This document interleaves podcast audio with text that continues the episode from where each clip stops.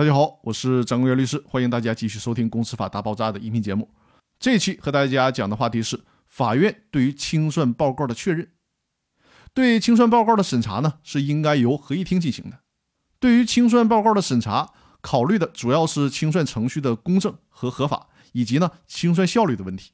因此呢，不采取听证的方式，因为即便是采取了听证的方式，申请人与被申请人也很可能不会参加。所以呢，审查清算报告应当以书面审查为主。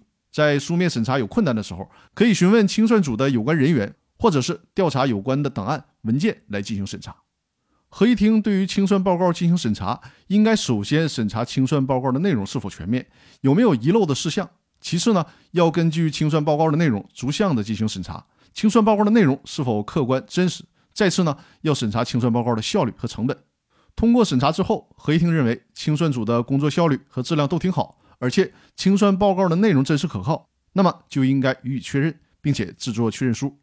确认书应该包括以下内容：包括清算组申请确认清算报告的时间、清算报告的主要内容、对清算报告的审查方式以及审查的结论。但是呢，也有可能经过审查之后，人民法院认为清算报告虚假，或者是遗漏了重要的事项，或者是呢清算程序违法。那么，人民法院就应该不予确认。人民法院呢，应当制作不予确认的裁定书，并且要求清算组予以纠正。这种情况下，就必须重新进行清算，或者是呢，应当就清算程序当中存在的问题进行整改。全部整改完成以后，可以再行的制作清算报告，再申请人民法院来进行确认。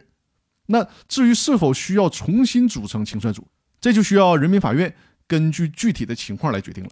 那以上就是本期和大家分享的内容。对于这周我们交流的话题有任何的疑问，可以在我的音频下方进行留言，也欢迎大家周日的时候来到我的直播间，我们呢进行线上的互动交流。感谢各位的收听，祝大家周末愉快，再见。